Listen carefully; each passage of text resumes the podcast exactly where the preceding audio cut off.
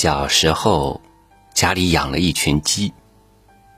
白天在房前屋后翻找食物、追逐打闹，傍晚就聚拢到一起，沿着院子里晾晒东西的一根横木，飞到炼树枝上过夜。十几只鸡，每一只都因它的毛色或者身形，有专属自己的名字。带着这样的回忆。和您分享老舍先生的文章《母鸡》。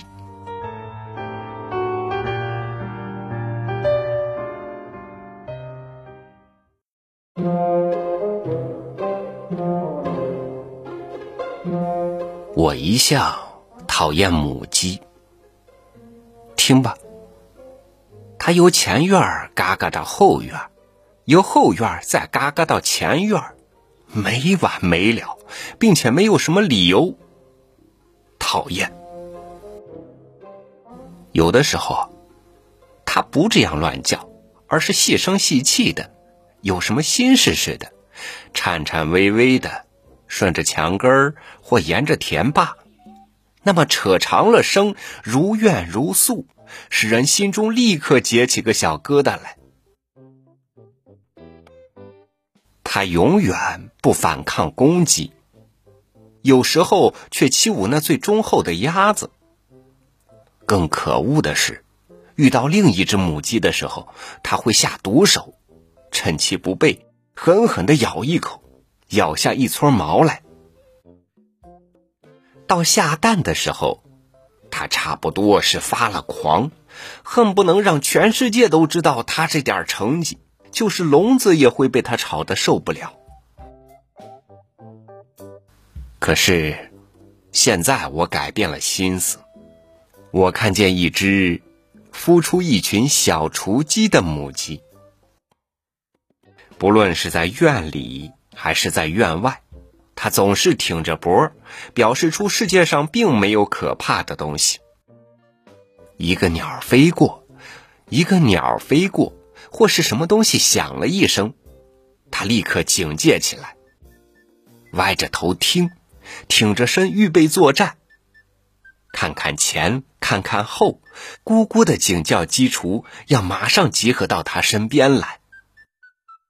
发现了一点可吃的东西，他咕咕的紧叫，捉一捉那个东西，马上便放下，让他的儿女吃。结果每一只鸡雏的肚子都圆圆的下垂，像刚装了一两个汤圆似的。他自己却瘦削了许多。假若有别的大鸡来抢食，他一定出击，把他们赶出老远，连大公鸡也怕他三分。他教鸡雏们捉食、掘地、用土洗澡，一天不知教多少次。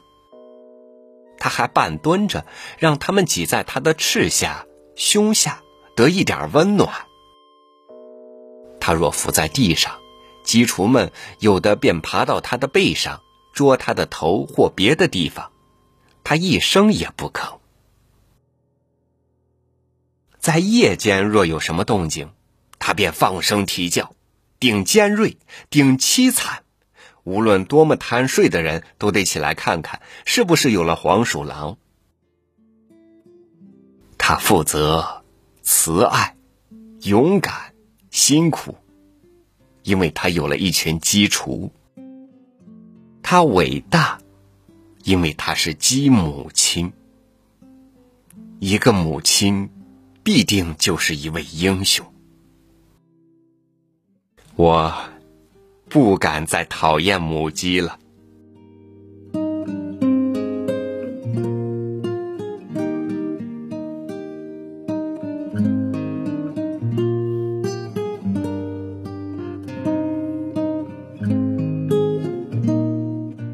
作者笔下的这些母鸡的形象，我也是十分熟悉的，但当时只觉得它们当然是这样，然后就毫不在意，甚至于可能会纯粹恶意的故意吓弄一下这些母鸡，然后除了得到一些小小的有趣感受以外，就再也没有什么了。